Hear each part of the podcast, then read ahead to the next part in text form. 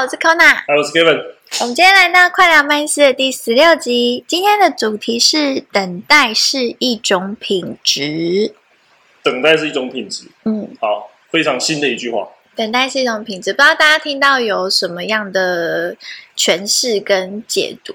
我们这边可以稍微带过一下，就是我们今天主要就是要聊。对“等待”这两个字的认知，然后我们也会分享我们呃之所以会设定这样的主题的原因。那原因是因为我们认为等待它其实是品质管理的一个必经过程。很多人可能会觉得等待很烦，然后呃很多事情一定要赶快完成啊，要有效率啊。但大家也都知道，很多事情就是气急则吃亏嘛。我们在很赶着要。做出来的时候一定会损耗一些品质，所以当我们今天把“等待”两个字这件事情，嗯，我们把它放在说哦，它就是品质管理的一个必经环节的话，我们是不是就可以更淡然的去看待这件事情，然后更能去接受它，不要这么焦虑？嗯，所以“等待”这两个字，目前我们啊聊到的范围。看起来不是只有人际关系，也可能套用在工作或者是感情、感情一如既往的我们以前聊的所有的面向。嗯，甚至是文化，就是我们要看我们等待的是什么，是人跟人之间沟通，然后我们期待我们在等对方理解我们的这种等待，还是我们工作上面。是是，可能等客户给我们一个回应的这种等待，或者我们自己，嗯，可能有一个，呃，有一个商模，我们在等待它有一个美好的果实的这种等待，都是一种等待。嗯嗯，我不确定现在听众，嗯，到这边有没有稍微有一点点蓝图，就是说，呃，这一集我们故意没有要把“等待”这两个字的定义跟范围下得很清楚。的原因之一是因为，其实它可以在不同的范围里面会有不同的定义，嗯，跟呈现面貌，嗯，对对，都不同。举一个很快的例子好了，就是以我自己的经验的话，我听过很多人都会讲说，成功它等于努力加上时间，嗯，对吧？这句话我觉得很多人都听过，嗯，那。我觉得努力加上时间这个意思呢，比如说，好，我今天想要练身体，好像我自己有在运动。如果我今天一天做，每个人应该都做得到，就是五个伏地挺身，嗯，就好了。那很简单嘛，对不对？那如果我每天做五五下，然后连续做两年的话，那看起来我的身体会有一些变化，就是至少会有一些肌肉之类的。嗯，那如果今天。一次做两年的量，大概假设好，可能三千多下。嗯，好的，好。如果我一天把三千多下立马把它做完，嗯，那这样子的话，它的效果跟你做两年放在一起，一定是不一样的，嗯，对吧？那估计你做完三千多下，我看你可能就前面也爆掉了，嗯。所以我觉得这个定义就是说，你光努力是没有用的，嗯，你你还要加上时间。的积累，嗯，那这个时间积累的过程，我就会把它解释为所谓的等待，嗯，所以下这个定义之前，我会觉得说，哦，我们在聊的等待这件事情，并不是什么都不做，嗯，对，对，那可能是一个比较有耐心的过程，嗯。有耐心的过程也是一个，然后另外一个是，我觉得也跟期待管理有很大的关系。就是当我们做一件事情，我们心里的对这件事情的期许在哪里？比如说，很多人吵架，他可能就哦，假设一个最好。大家可能最容易遇到男女朋友吵架，他可能女生就会女生希望男方或男方希望女生可以马上就了解他在说什么。其实这个本身就是就有点像是你一天做了三千下伏地挺身，其实是很伤身的。因为我们每个人都会需要一个互相交流跟消化的过程，它是确实是就是你刚刚说的需要时间。对，所以当我们自己的期待管理是哦，你应该我讲完两秒你就要懂。我就不愿意去等待，我应该说我对等待的期待管理是两秒的时候，那我就会变得很焦虑。我其实从头到尾是我把我自己搞焦虑了，因为我没有去意识到说，其实这个等待的期待值应该是更长远的，它可能是需要一个月的时间，甚至一年的时间，哦，跟我的另外一半去做沟通，然后他才能慢慢的理解我。那当然，当我的期待管理是就是一年的话，我就不会这么焦虑，我就会愿意去等这个时间。所以我是认为等待这个东西，它跟我们自身的期待管理就有很大的关系。它会需要一点时间的酝酿，就是不会觉得说啊，你怎么还不懂？你怎么还不理解我？我就相对不会这么焦虑。所以。我认为等待跟自身的期待管理有关之外，它也跟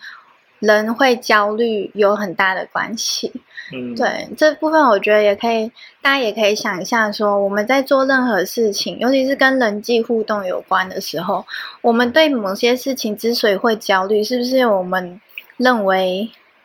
呃，这件事情应该要有马上立即的效果，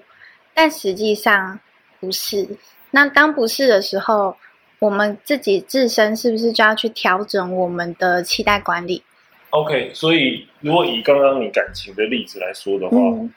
听起来是如果情侣两方在做沟通的时候，或者是在互相了解的过程，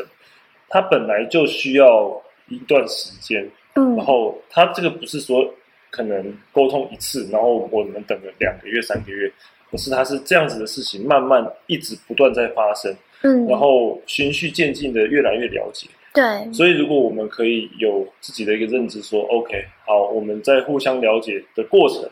本来就是需要时间，嗯，然后这一次一点点，那一次一点点，这样子到后面之后，我们就比较不会有这样子的落差感。因为很多焦虑都是来自你刚刚说的那种落差感，嗯，但那个落差之所以会有那个差，那个差是谁定的？其实也是我们自己定的，没错。所以会回归到自己对等待这件事的认知。而像我们录音之前，我跟 Kevin 也有在聊，有一些可能普遍会有一些人对于等待这两个字会有一些负面的想法，可能会觉得。好像是什么事都不用做的感觉。对对对。但这不是我们要讲的那个部分。对，就是可能有些人会说：“哦，那就当躺平族吗？什么事也不做？”那倒也不是。嗯嗯嗯。对。对，所以我们要强调的等待，它并不是字面上那种负面的、完全被动的形式，而是我们把期待放在更远一点的时间，然后让这件事情慢慢的去发酵，或是让我们的努力一点一滴的去积累。之后的那个成果，我们要有一个认知，说它不会是马上发生，然后它可以是在比较远的一个时间之后呢，会在差不多那个时间发生的这个状态。嗯，因为是这样啊，这世界就这么大，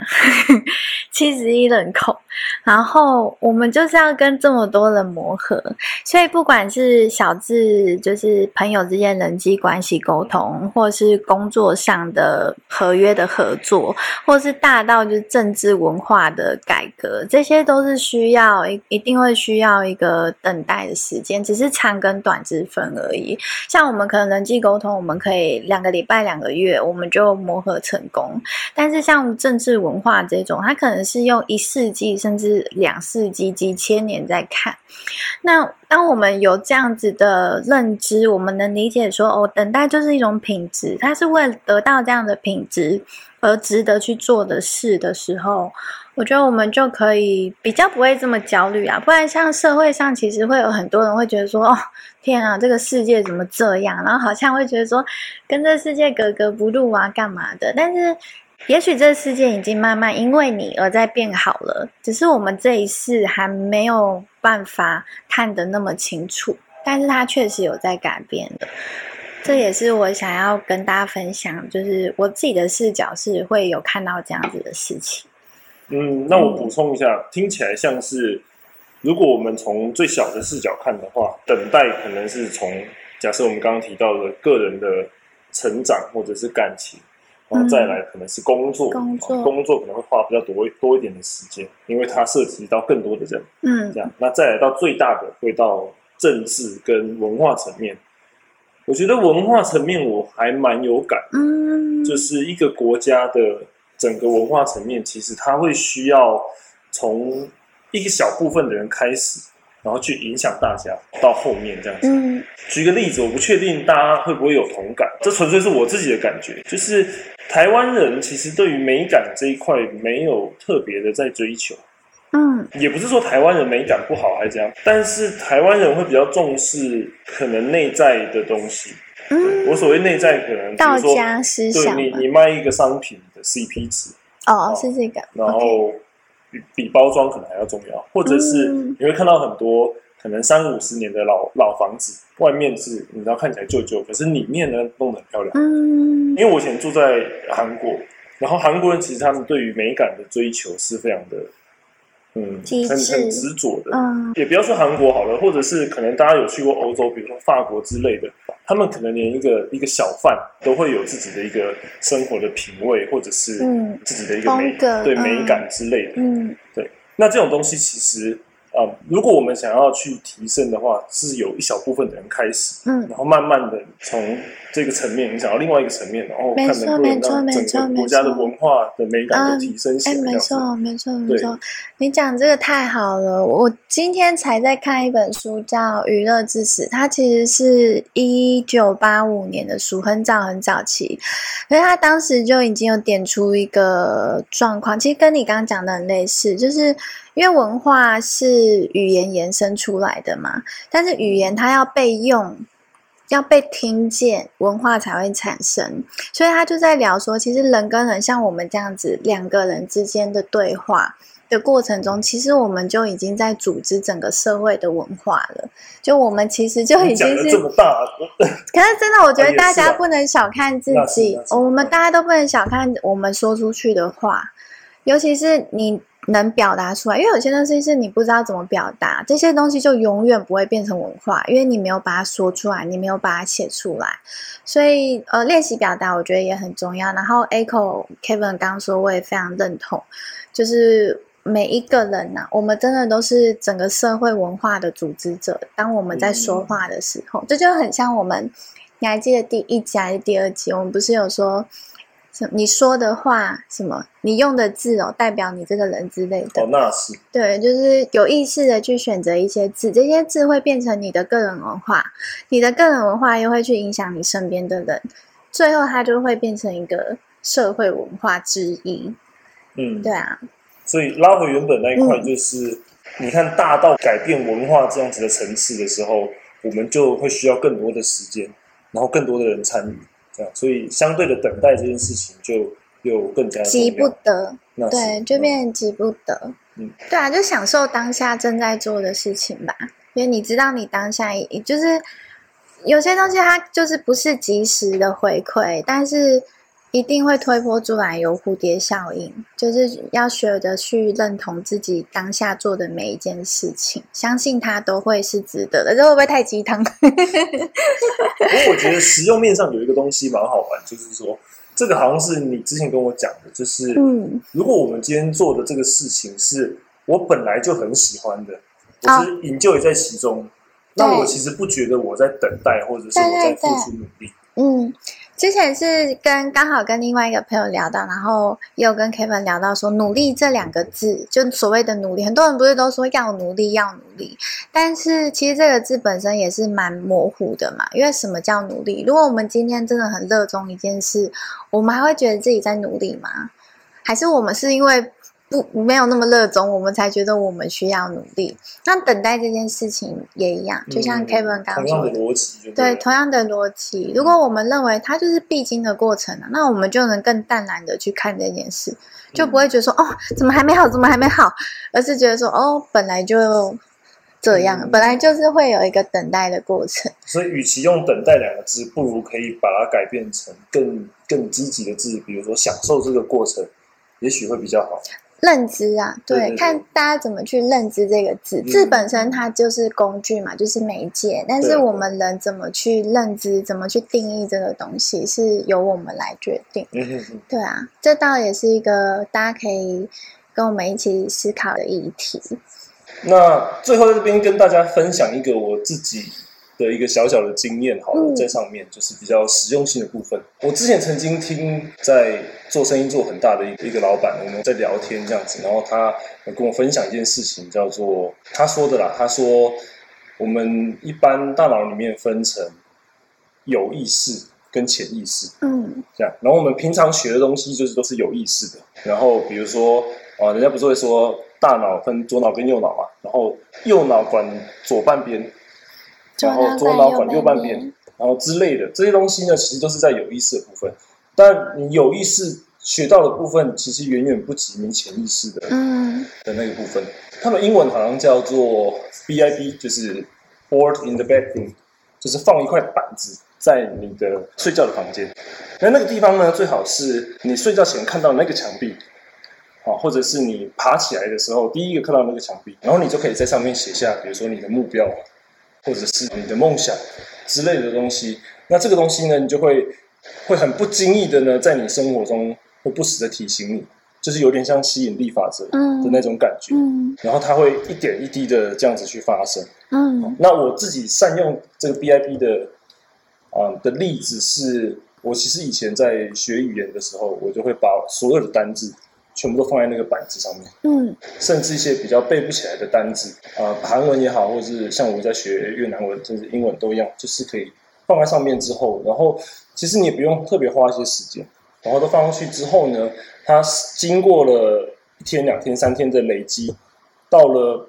过了好几年，可能两三年，我其实都一直都都有在做这件事情。然后你后面就会很不经意的，这些东西就已经变成你的长期记忆里面的那一块。一部分哦，没有，这有点像那个《快思慢想》那本书里面的第一系统一跟系统二，我不知道大家有没有看过，一个是直觉性的系统，另外一个是刻意学习的系统。嗯，有点像是这样，当刻意学习到一个程度的时候，他就会跳到直觉性。老板都是直觉性这么强，就是因为他做了很多刻意练习。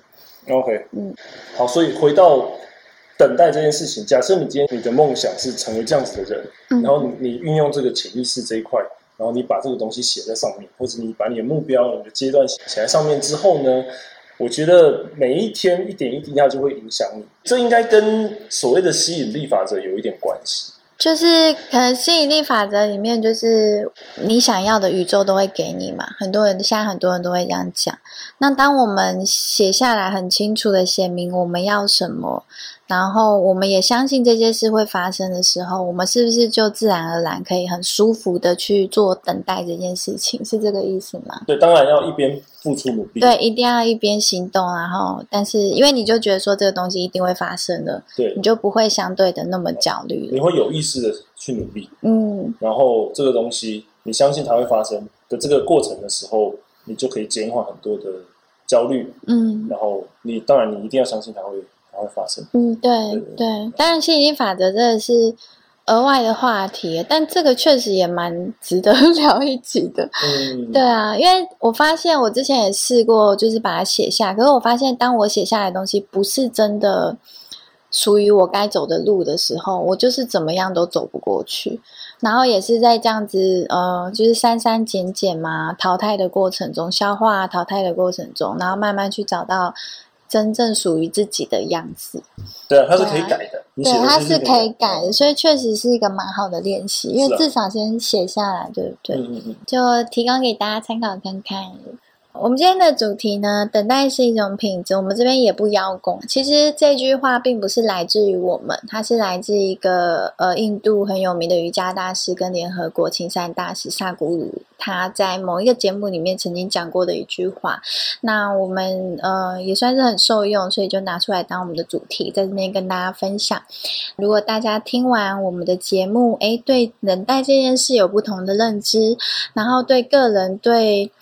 不管呃人际关系或是工作上的期待管理上面，呃也有其他的想法的话，也欢迎都在底下留言给我们，让我们知道。